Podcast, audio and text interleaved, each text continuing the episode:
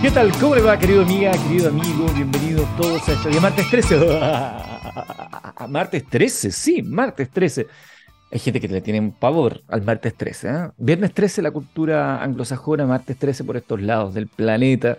Pero aquí estamos nosotros, siempre con calma, con tranquilidad, cool, haciendo nuestra minería del mañana, una invitación que te hacemos para conversar justamente de la industria más relevante de nuestro país, una presentación de Anglo American. En Anglo American la innovación está en el centro de todo lo que hacemos, buscando mejores formas de extraer y procesar minerales esenciales para nuestra sociedad usando menos agua y menos energía, con la ciencia y la tecnología como principales aliados, colaborando con las comunidades, trabajando para un medio ambiente más saludable, con estrategias para enfrentar entre todos el cambio climático. Así en Anglo American avanzamos con un propósito claro que es reimaginar la minería para mejorar la vida de las personas. Y desde ahí nosotros saludamos no solamente a Anglo American, sino que a todos aquellos que hacen posible que estemos junto a ustedes ya en este segundo año de programa. Hoy vamos a conocer a Total Metric, una empresa familiar integrada por un equipo de profesionales experimentados en el desarrollo, puesta en marcha y operaciones de procesos industriales en áreas de control, automatización, gestión de operaciones, dando servicio a empresas con la finalidad de poder darles soluciones.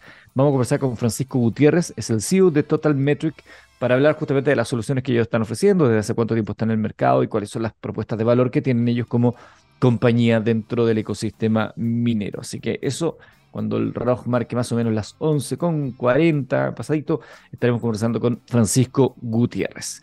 Como siempre, saludamos a aquellos que se conectan también a través de mi Instagram, que es arroba fuentesilva, con una sola S.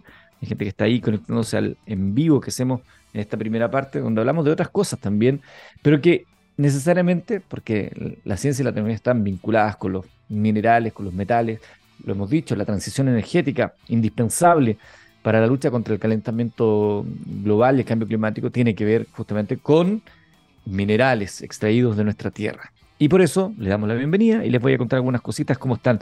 Sean todos bienvenidos ahí en el Instagram, arroba Fuentesilva. A ver, les puedo contar varias cosas interesantes que están ocurriendo y que tienen que ver con la ciencia y la tecnología. Por ejemplo, hay un estudio, me pareció muy eh, curioso, porque probablemente usted ha escuchado esto de los seis grados de separación. Lo tiene que haber escuchado alguna vez. Esta, idea de los seis grados de separación procede de un estudio realizado por un psicólogo social llamado Stanley Milgram y que a grandes rasgos habría demostrado, digo demostrado así medio entre comillas, que en promedio, si quisiéramos hacer llegar una carta esto se hizo en los años 60. Si quisiéramos enviar una carta a una persona aleatoria, random, en cualquier lugar del mundo, permitiendo que esta solo circulara de mano en mano entre personas conocidas, necesitaríamos seis personas para que esto llegue. Esto de que demostró, ¿no? Se debe al hecho de que, así demostró entre comillas, el hecho que el experimento contaba con varios errores, como que no contabilizara una buena parte de las cartas enviadas que nunca llegaron a destino, con lo que calcular la media resultaba un tanto equívoco. En cualquier caso, la idea se popularizó, estas cadenas de seis personas a lo sumo, que ni siquiera era eh, eh, exacta, ¿no? En base a los resultados obtenidos por Milgram, pero se instaló la idea de que para llegar a cualquier persona del planeta solo tenemos seis grados de separación. Bueno, con el tiempo distintos estudios han logrado replicar el experimento con algo más de certeza basándose en datos proporcionados por contactos digitales. Un estudio reciente realizado, no, un estudio realizado hace dos décadas en realidad, calculó basándose en contactos a través de correo electrónico y obtuvo resultados parecidos entre 5 o 6 personas. La mediana de reenvíos de un email requería entre 5 y 7, así que estaba más o menos dentro de la, de la media. ¿Por qué digo esto? Porque la llegada de las redes sociales ha permitido a los investigadores obtener una imagen más precisa de las redes de contacto. Esto es gracias a la posibilidad de acceder a listas de contacto en función del acceso que las propias redes dan de su ecosistema para los investigadores. Pero estos estudios siguen teniendo carencias importantes. Pese a su popularidad, por ejemplo, Facebook y Twitter están lejos de ser herramientas universales aunque usted no lo crea. El número de usuarios de estas plataformas ronda los 2.000 millones para el caso de Facebook y 300 millones para el caso de Twitter. En el mundo se acaba de superar los 8.000 millones de personas. O sea, no deja de ser una cifra importante, pero extrapolar los resultados eh, implica eh, caer en un sesgo muy, muy relevante. Eh, los datos en cualquier caso coinciden con la intuición en una cosa, que vivimos en un mundo cada vez más interconectado, donde comunicarse es más fácil que nunca. Sin embargo, quizás cuantificarlo esté por ahora fuera de nuestras capacidades. La medida de los grados de separación, además, no ofrece información sobre la cercanía de los vínculos. una cuestión que no es para nada ajena a la ciencia de las redes y mucho menos para la psicología social. Puede que ahí esté la respuesta a la gran paradoja que se presenta en un mundo con facilidades crecientes para la comunicación, pero que se encuentra frente a lo que ya se ha definido como una epidemia de la soledad. Y esa reflexión es sumamente interesante, la epidemia de la soledad. Estamos cada vez más conectados, pero estamos cada vez más solitarios y distantes. A veces involucrados en nuestras cámaras de eco, siguiendo a gente con pensamientos similares a los nuestros y alimentando nuestras ideas y nuestros puntos de vista. Esto nos lleva, estoy mirando si de reojo a ver si tengo un libro que les quería mostrar, no lo tengo por acá. No, no lo tengo por aquí a mano, pero un libro sumamente interesante, lo he dicho en otras veces, Infocracia, de Byul Chung Han, donde eh, el pensador surcoreano con educación en Alemania lo explica de manera súper súper clara, cómo finalmente nos estamos encerrando en ideas similares, creyendo que los que piensan distintos han de ser cancelados, generando un nosotros versus ellos y no un solo un nosotros donde todos podamos ingresar.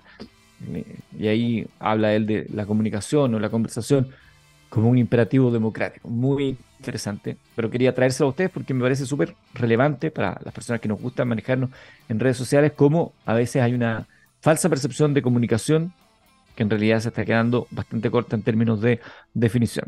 A ver, saludo a Javier Manríquez, Baeza Lorena, a Dime Negro, a Happy Memory Online, a Centauronics, a Jocoamo, em, a Chavi, a, bueno, a mucha gente que está ahí, a Músico en Fuga, a Claudio Ida, que se conectan a través de mi Instagram, arroba Fuentes Silva. ¿Se acuerdan que días atrás hablábamos de la misión Artemis y la transmisión en vivo que hizo la NASA, un 25 días de viaje a la órbita lunar y había estado cerca ahí de la superficie de la Luna, esta cápsula Orión de esta misión Artemis, que es el comienzo de las misiones que van a llevar nuevamente al hombre a la Luna. Yo digo nuevamente porque yo soy de los que tiene fe en que sí llegamos a la Luna, pese a que hay amigos porfiados que me insisten lo contrario. Pero bueno, mientras la cápsula Orión llegaba a las aguas del Pacífico tras este viaje, como les decía, de 25 días en esta órbita lunar. Un cohete Falcon 9 de SpaceX de Elon Musk ponía en órbita eh, a Hakuto R Mission One de la empresa japonesa eSpace. Anótense esto, Hakuto con H, Hakuto R Mission One de eSpace. La misión, esta, pretende abrir el camino de operaciones de bajo costo en la Luna indispensables a la hora de generar una, escucha bien de nuevo, economía lunar.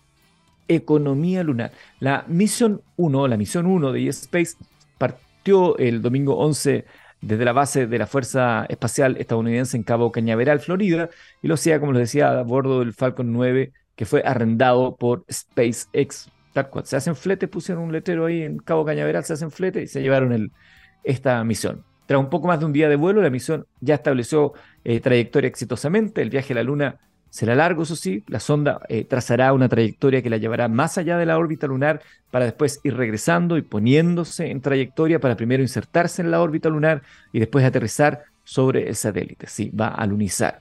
La ruta del programa espacial de eSpace incluye dos generaciones de aterrizadores lunares y un rover de exploración. Según explica la propia empresa, su intención es permitir que instituciones públicas y empresas privadas puedan enviar sus misiones a la Luna a bordo de estos vehículos y a un valor que sea relativamente asequible. El fundador y director de eSpace, que se llama Takechi Hakamada, explicó en unas declaraciones a la cadena norteamericana CNBC que el objetivo a largo plazo es establecer un ecosistema económicamente viable en la Luna. La Luna como objetivo económico. Esto era parte de las especulaciones, ahora ya es cada vez más concreto.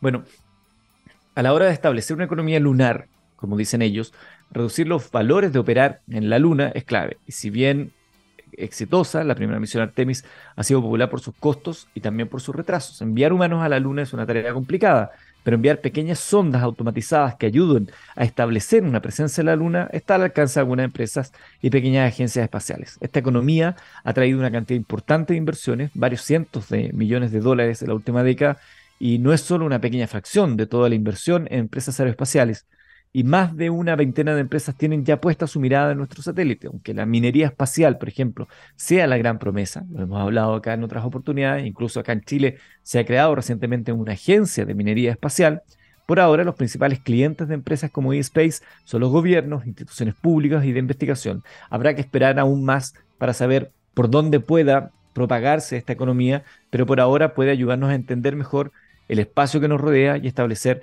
nuestra presencia en el satélite.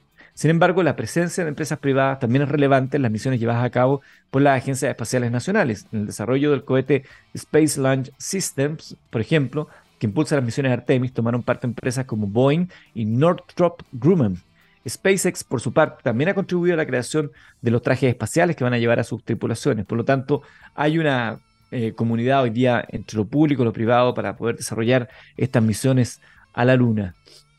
A propósito de estos eh, trajes ¿no? que desarrolla SpaceX, los trajes que podrían entrar en juego en tan solo un par de años, cuando se espera que despegue la misión Artemis 2, y esta misión llevará a un equipo de astronautas a la órbita de nuestro satélite, será la primera misión tripulada eh, de la eh, nave y la cápsula Orion y será también la primera misión tripulada fuera de las órbitas bajas terrestres en más de 50 años. Tras ellas, Artemis 3 será la que devuelva al ser humano a nuestro satélite y esta misión contará con una sonda de aterrizaje que lleva a los astronautas a la superficie de la Luna.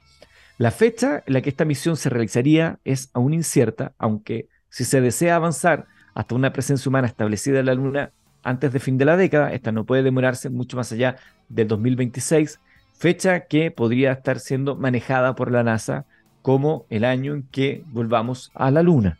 Y lo podríamos ver en vivo y en directo. Por ahora, parece que el programa Artemis, Artemis digo, convivirá con distintas iniciativas privadas para alcanzar nuestro satélite. Comienza la guerra por la Luna, quizás.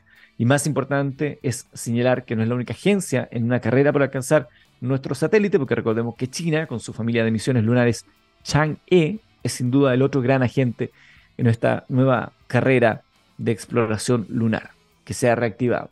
Cuando se inició la carrera espacial para llevar al hombre a la Luna en los 60, muchos avances científicos llegaron hasta nosotros. Quizás esto también es un momento propicio para que esto así ocurra. Mira, les quiero contar, eh, nosotros hablamos hartos de inteligencias artificiales acá y de robots. ¿Se acuerdan cuando éramos más pequeños los hombres y que queríamos un robot para Navidad, un Transformer? Yo me acuerdo que una vez pedí para Navidad un Transformer, un Optimus Prime, que era el jefe de los Autobots, que, que se convertía en camión, uno rojo. Bueno, mis papás no tenían muchas lucas, me regalaron un Transformer Kumita. era como la versión muy alternativa y era un robot que se transformaba en una caja. Oye, cuando, la decepción cuando vi que se que se, me llegó acá el, teléfono, que se transformaba efectivamente, pero se transformaba en una caja. Tenía un amigo que tenía el que se transformaba en avión de los malos y yo tenía uno que se transformaba en una caja, literalmente en una caja cuadrada. ¿Qué utilidad puede tener para un Autobot transformarse en una caja y quedarse quieto? Bueno, ¿por qué cuento esto? 11 de la mañana con 15 minutos, porque Xiaomi, otro gigante chino, que no solamente tiene teléfonos celulares, tiene mucha, tiene una, gama tremendamente amplia de productos, algunos que uno dice, ¿de verdad Xiaomi? Claro, porque hay empresas que licencian sus productos para llevar este logo, el Mi. Bueno, Xiaomi acaba de presentar un robot, otro más dirá usted, sí, otro más, pero ¿cuál es la gracia de Cyber One, que es el nombre, lo pueden buscar, ¿eh? Cyber One? Es el primer robot humanoide de Xiaomi ha sido presentado en agosto, pero ahora nos explicaron que tiene nuevas funcionalidades. En agosto era capaz de caminar y sujetar algunas cosas, pero también podía ir aprendiendo a hacer más cuestiones. Y resulta que ahora toca la batería. Tenemos un video ahí donde podemos ver a Cyber One tocando la batería. Eh, obviamente no estamos ante el mejor baterista del mundo, de momento, cuidado con eso, pero uno podría decir que si hoy día estamos así, en un poco años más, esta cuestión va a ser bastante más compleja. Ahora, para Xiaomi, más compleja y más exitosa. Para Xiaomi no es una locura, pues prometen que ya están trabajando en una nueva generación de robots que será capaz de controlar otros instrumentos. En una entrevista con el sitio IEEE e Spectrum, que habla de estos temas, los ingenieros de Xiaomi han mostrado eh, este video que les estamos compartiendo de este robot tocando la batería. Y lo mejor es que el Cyber One eh, únicamente necesita el archivo MIDI de la canción como un input de información. Y de esa manera es capaz de detectar los toques de batería necesarios y reproducirlos físicamente en esa batería que tiene ahí frente a él. habíamos visto anteriormente unos robots de, probablemente usted ha escuchado, de Boston Dynamics que bailaban. Hay, eh, bueno, ahora el, turno de los robots que tocan instrumentos. Lo mejor es que directamente usted puede ver el video, lo puede encontrar en, diversas plataformas. Eh, Cyber One es el nombre del robot y ver justamente cómo eh, toca la batería. No es que la toque bien, pero como principal, por lo menos la toca bastante mejor que yo. El golpeteo de la batería, el robot lo realiza identificando las pulsaciones de la canción. En función de esta, ejecuta más o menos fuerza y rapidez en el golpeteo. Claro, porque no es. A ver, si lo quisiéramos llevar como un ejemplo, ¿se acuerdan del Jamboree Show que había en Mundo Mágico? Que eran unos robots así, unos ositos que tenían un movimiento muy eh, básicos y repetitivos y sin ningún tipo de diferencia uno del otro. Acá el robot sabe que si le pega más fuerte o le pega más suave a la caja, va a tener un sonido distinto y eso él lo identifica. Y eso es una de las gracias, ¿no? Es, lograr eso no es tan simple. Bueno, eh, incluso cuando hay toques que van y vienen, el Cyber One hace ese trabajo y lo hace bastante bien. Tiene 21 puntos libres este Cyber One y puede mover sus articulaciones con relativa facilidad. También dispone de visión espacial en la cabeza, por lo que es capaz de reconocer objetos cercanos. El actual precio de este robot humanoide ronda los 100.000 euros. No es para pedírselo al viejito Pascuero en Navidad, eh, pero no tiene una vertiente comercial por el momento. Es lo que vale, pero no está a la venta. No, no hay una, no, uno va a la tienda Xiaomi en Parque Arauco hoy debe un, un Cyber One, me lo envuelve. No, no funciona así. Lo que sí parece que será utilizado por Xiaomi para ir experimentando con las posibilidades de los robots. Seiru Ren es el nombre del ingeniero, que parece nombre de personaje de Star, de Star Wars. Seiyu Ren es el ingeniero de Xiaomi y explica que han desarrollado este robot porque la mano de obra humana en China está disminuyendo, porque los robots humanoides son más complejos de crear y porque trabajando en este robot también pueden solucionar problemas de robots de otras formas, como por ejemplo el CyberDog o los brazos robóticos que se utilizan mucho en las líneas de ensamblaje de empresas. La idea de tocar la batería surgió porque un día un ingeniero lo propuso preguntándose si el robot podía igualar la coordinación mano-ritmo de los humanos. Cuestión que para los humanos es difícil. Para adaptar el robot al toque de batería tuvieron que asignar secuencias a cada brazo y pierna. Y en este video vemos eh, únicamente una canción, pero Xiaomi explica que le, han enseñado varios métodos para poder tocar varios estilos de canciones. Así que Bruno Godoy, baterista de, eh, Sinergia, tienes los días contados, porque Cyber One eh, viene a reemplazarte. Llegará un día, yo me pregunto, por ejemplo, cuando uno escucha estas locuciones que se generan automáticamente en algunas plataformas como TikTok. Usted la tiene que haber escuchado en miles, miles de oportunidades. Esas que hablan más o menos así, son como repetitivas, pero eso es solo una, hay muchas más. Eh, son generadas por inteligencia artificial, son capaces de reconocer lo que uno escribe, ¿Llegará el día en que eso reemplace la voz del ser humano?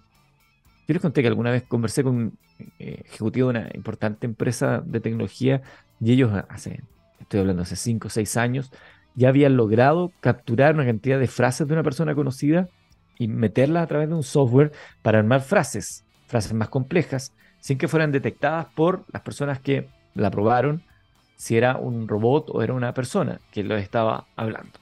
Bueno, esta cosa de la inteligencia artificial y todo lo que esto podría llegar a implicar pone de cabezas, por ejemplo, a los profesores.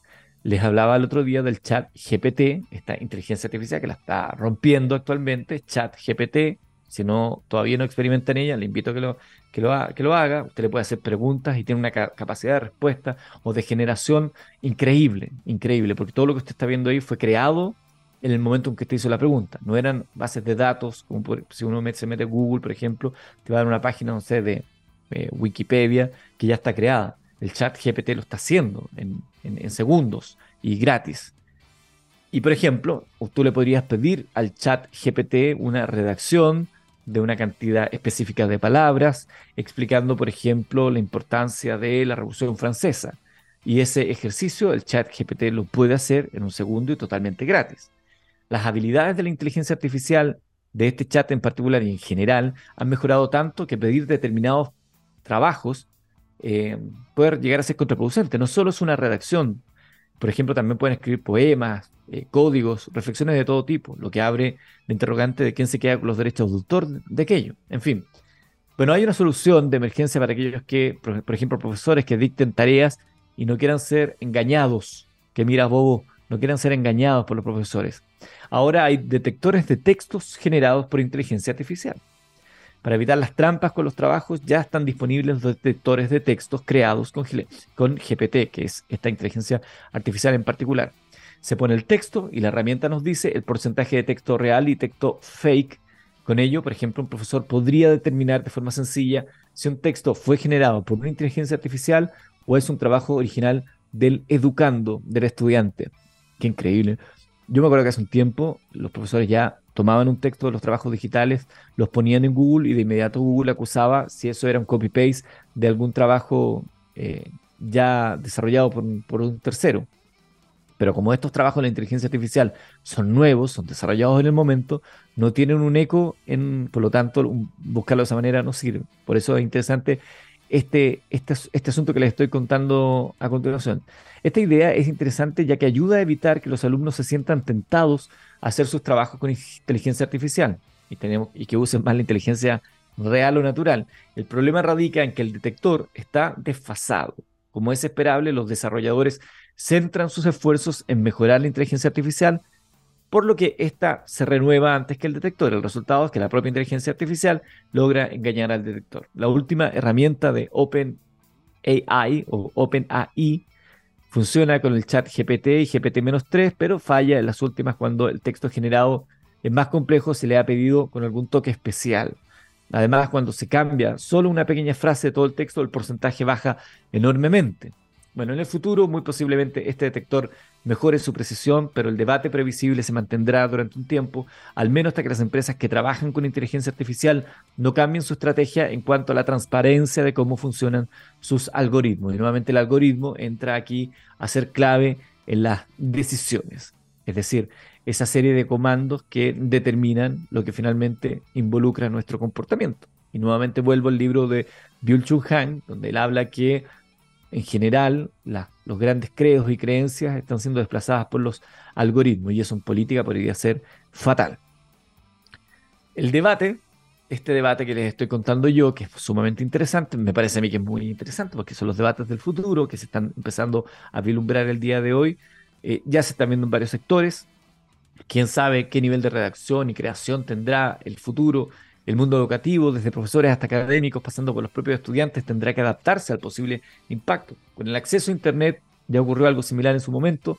La respuesta fue prohibir los teléfonos móviles en la sala de clase, por ejemplo. Pero la educación ha ido cambiando de un modo de recordar datos, por ejemplo, que era la educación en la cual nos formamos nosotros probablemente, a entender qué significan y poder explicarlos. Bueno, ahora la inteligencia artificial ya también hace eso, por lo que se plantea la duda de cómo debe evolucionar el modelo educativo.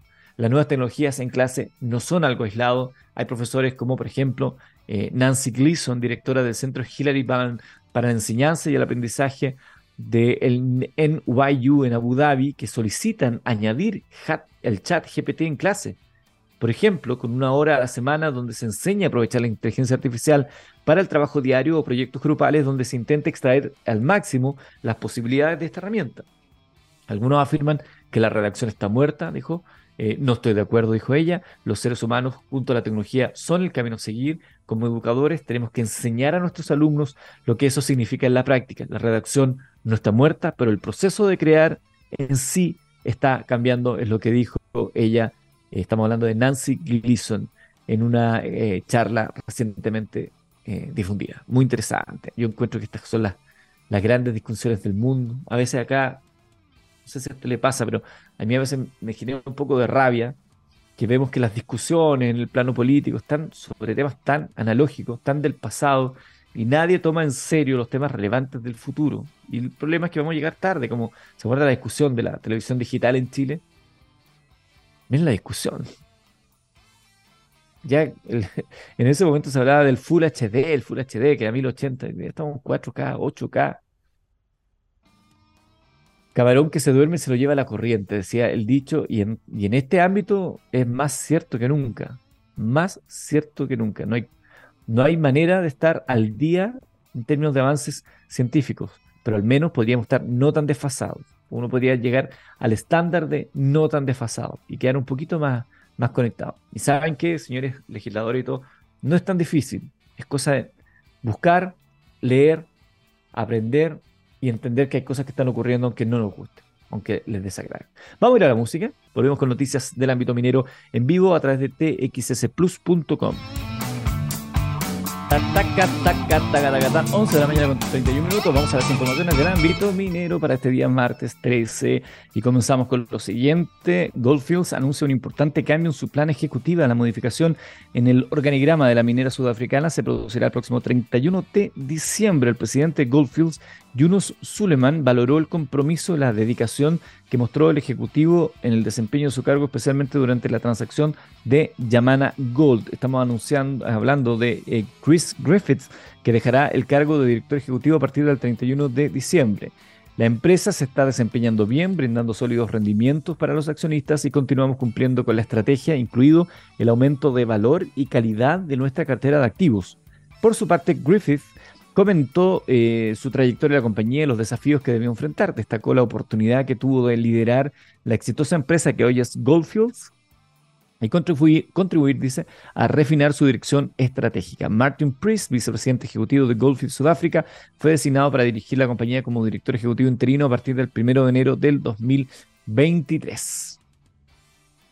Tribunal Ambiental anuló resolución de la SMA que archivó denuncia contra Anglo American Sur por elusión del sistema de evaluación ambiental. El segundo Tribunal Ambiental, por dos votos contra uno, acogió parcialmente la reclamación contra la Superintendencia del Medio Ambiente por archivar la denuncia de ilusión del sistema de evaluación de impacto ambiental del proyecto Túnel Suelos Bronces de Anglo American Sur SA.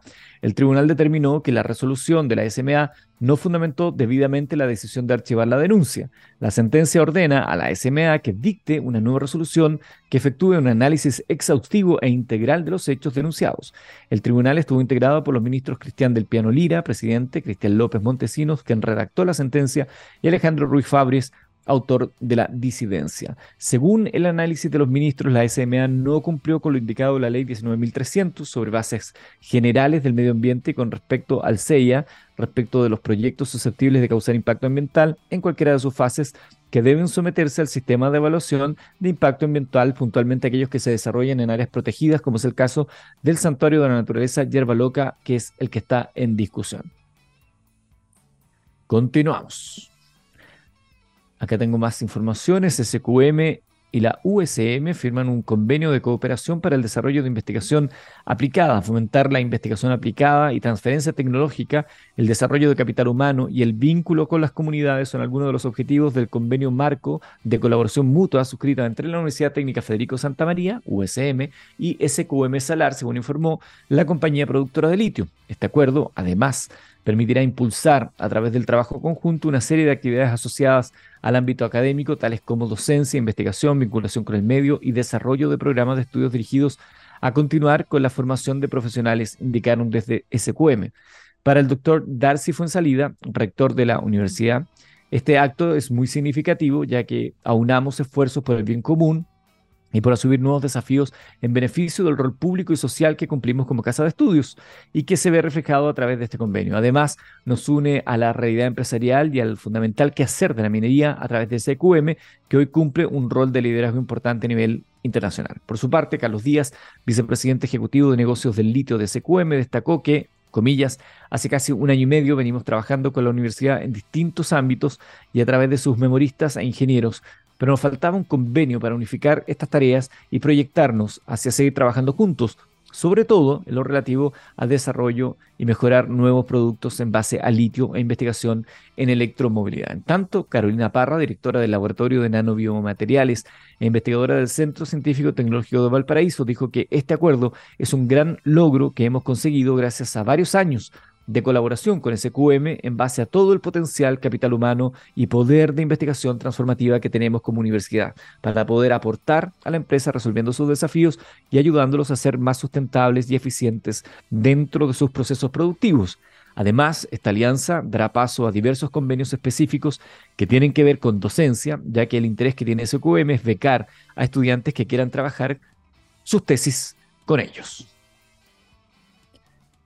Tech es incluida en el índice mundial de sustentabilidad Dow Jones 2022. La compañía explicó que la inclusión indica que sus prácticas de sustentabilidad están en el 10% superior de las 4.500 empresas más grandes del índice de mercado amplio, el BMI. Tech Resources Limited informó que ha sido incluida entonces en el índice mundial de sustentabilidad eh, de Dow, eh, Dow Jones por decimotercer año consecutivo y ocupa el primer puesto en la categoría de la industria de metales y minería en evaluación de sustentabilidad corporativa eh, correspondiente al año 2022. Jonathan Price, el CEO de la compañía, indicó que nuestro compromiso con los resultados sustentables sólidos es impulsado por nuestros empleados y empleadas que hacen de la operación responsable una prioridad fundamental en todas las áreas de nuestra compañía. Agregó que Tech se enorgullece de ser nombrada líder de la industria metalúrgica y minera en el DJSI, ya que trabajamos para proporcionar los recursos esenciales necesarios para el mundo moderno y el futuro con bajas emisiones de carbono. 11 con 37. Vamos a la última información y luego nos vamos a la música. Hackmind o el Hackamind 2022 convoca récord de estudiantes en su primera versión en Antofagasta. Con éxito se desarrolló el Hackamind 2022, iniciativa impulsada por el programa de autonomía BHP, que durante tres días congregó a 28 estudiantes recién egresados de la Universidad de Antofagasta y la Universidad Católica del Norte mediante distintas instancias que les permitieron vivir una experiencia real de trabajo en minería. La compañía explicó que la convocatoria de esta nueva versión, realizada en colaboración con el consorcio EUMA, Fundación Chile y Chile Global Ventures, significó un hito en su historia. 118 jóvenes respondieron el llamado, de los cuales más del 30%, correspondió a mujeres, lo que representa una mayor adherencia en relación a anteriores ediciones a nivel nacional.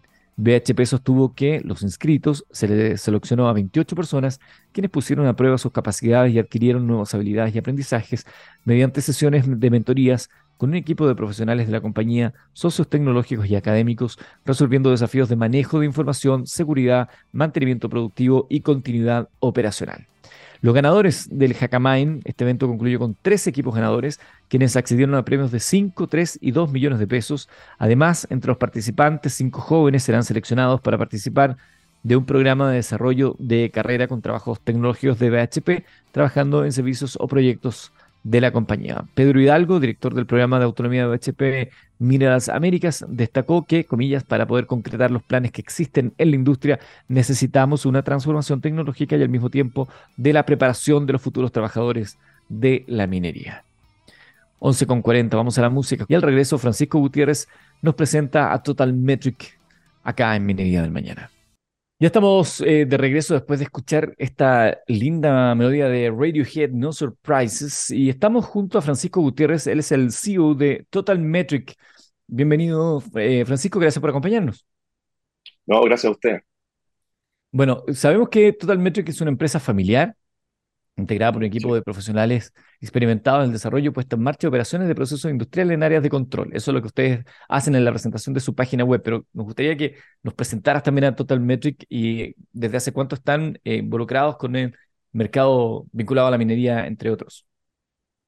Bueno, nosotros, bueno, partimos en 2017, eh, todo, todo lo fundó Luis Gutiérrez, como la cabecera de la empresa.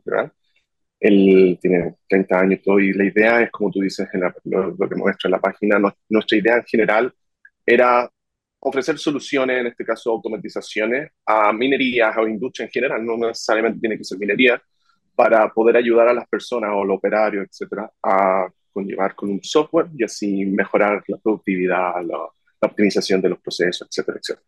Entonces, ese fue nuestro foco desde un principio. Y, tú lo dices, eh, tienen una, propuesta que es para la minería, pero también para otras industrias. es decir, las soluciones que ustedes ofrecen son ampliables y escalables a otras industrias.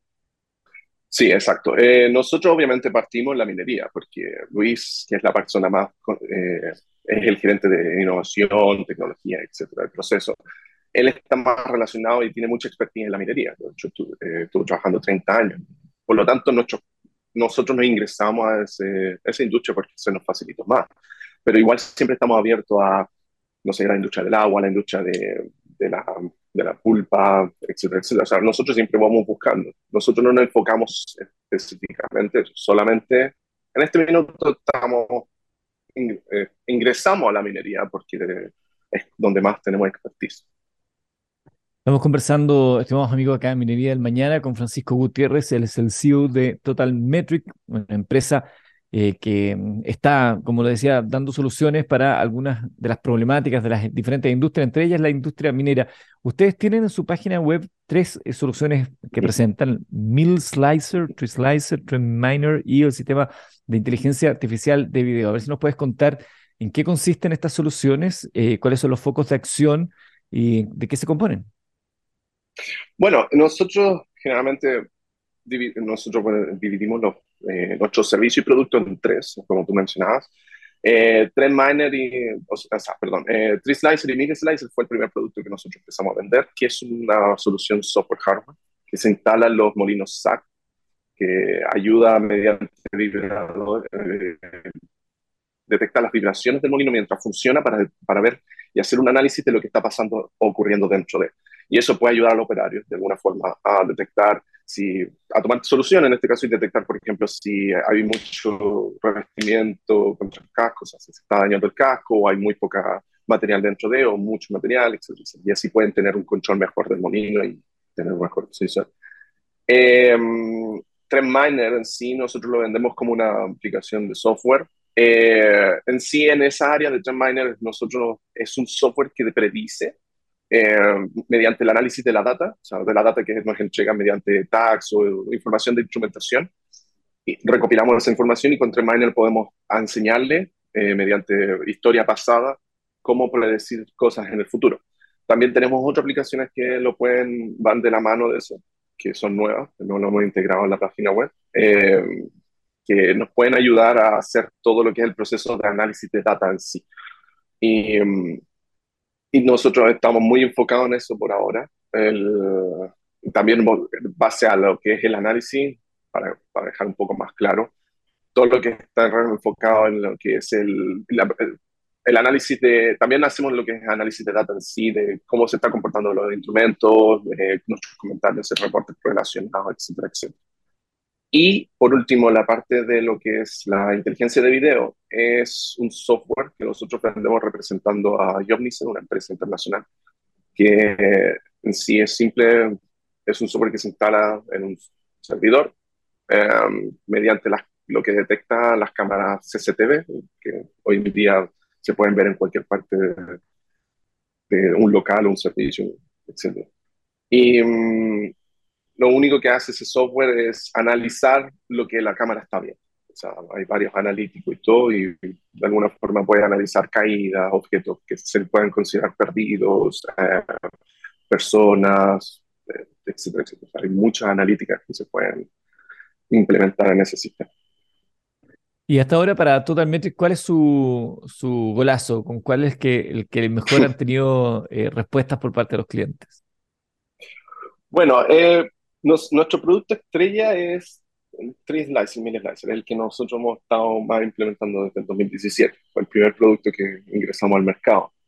Eh, obviamente es un producto lento, no se vende tanto porque no hay mucho, eh, o sea, de molino SAC, está siempre reducido y cuesta vender obviamente por eso mismo, pero no ha ido muy bien con eso. Y, pero yo diría que hoy en día el producto es Miner y todo lo que es la analítica de data en la parte de nicho sí o sí. Estamos conversando, estimados amigos, con Francisco Gutiérrez, él es el CEO de Total Metric. Nos está contando las soluciones que ellos tienen. Usted puede encontrar también en su página web www.totalmetric.cl, totalmetric.cl. Cuéntame, eh, dentro de la experiencia que han tenido ustedes en el ámbito de la minería, ¿Cuál ha sido la principal dificultad que han enfrentado a la hora de poder desarrollar su trabajo en una industria que es bastante conservadora? Y por eso lo pregunto, porque en general escucho esto del de ecosistema tecnológico vinculado con la minería. Bueno, como tú mencionas, literalmente eh, al ser muy conservador, por ejemplo, en la parte de análisis de datos, que nos entrega la información, un poco a veces como muy restringida, todo por tema de seguridad, eh, que ellos tienen muchos niveles de seguridad dentro de y generalmente siempre quieren tener la, información muy hermética. Nosotros obviamente no manejamos su información, solamente la, la, en base a lo que ellos piden y la analizamos. Pero igual así es complicado ingresar al mercado y completamente nosotros lo entendemos. Eh, eso no es un impedimento para nosotros, simplemente ralentiza el trabajo, porque toma más tiempo llegar un poco a las condiciones de lo que ellos piden, etcétera, etcétera. Generalmente toma más tiempo y ahí es cuando, bueno, uno dice, eh, es un poco difícil decir, bueno, nos podemos demorar tres meses, claro. Si se demoran, si ellos nos llegan a entregar la información por varios steps, ahí, de alguna forma, como que problemas que tengan internamente de autorizaciones y, y ingreso al sistema, es claro, eh, no, no, podemos demorar más de tres meses. Y ahí es cuando generalmente se nos complica, porque no podemos tener una fecha estimada exacta. Pero aparte, y lo otro es, bueno, el tema de, por ejemplo, ingreso a planta, ingreso a faena, eh, sobre todo con el tema de Slicer, Mini Slicer, que es como un producto más, se instala hardware. Eh, es difícil a veces ingresar, hacer el proceso, todo. También ahí encontramos problemas, eh, y no solamente por una persona, o por, por, una, por la minera, simplemente por, por, su, por sus reglas internas. Y Francisco, cuéntanos cuál es el, el norte que tienen ustedes como compañía, hacia dónde les gustaría apuntar, cuáles son los desafíos que ustedes tienen por delante. Bueno, en general hoy, en día nosotros nos estamos enfocando mucho en lo que nos, nos, gustaría abordar más que nada, todo lo que es analítica, analítica de datos. Um, es un mercado que se está abriendo mucho más, que cada día hoy eh, las personas están más interesadas, sobre todo los clientes, en este caso la minería, están muy interesados y nosotros estamos hoy en día con varios proyectos en base a eso. Eh, y lo otro, la, nosotros, que es, un, es algo muy nuevo para nosotros venderlo, eh, el tema del data análisis. Em, eso también lo queremos implementar en la, en la minería, o sea, como meta. Meta a corto plazo, por lo menos. La idea sería, obviamente puede implementarse en retail, en otras industrias, pero en la minería le encontramos un, eh, como decir, una solución que les puede ayudar en muchos casos, tanto a nivel de personas, de control de seguridad, como en temas de mantener eh, la seguridad de los camiones. Lo vemos mucho en, ese ámbito. Y, mm, pero hoy en día, a largo plazo, la, analítica es como lo que nosotros más nos estamos enfocando y eh, es lo que más queremos como ingresar al mercado. Así que, bueno, ya lo saben, ahí tenemos una propuesta interesante de tecnología vinculada no solamente a la industria minera, sino que también a otras empresas. Pueden visitar totalmetric.cl para conocer más detalles y mm, sumarse quizás también a lo que ellos están ofreciendo. Quiero agradecerte, Francisco, que nos hayas acompañado acá en Minería del Mañana para presentarnos esta compañía y éxito en todo lo que venga por delante. No, muchas gracias a ti, Eduardo. Nos vamos a ir musicalmente, estimado Francisco. Nos juntamos el próximo jueves a las 10 a las 11 de la mañana eh, para hablar de la industria más fascinante de Chile, que es la industria minera. Gracias, Francisco Gutiérrez de Total Metric nuevamente. Y gracias a todos. Que tengan un excelente día.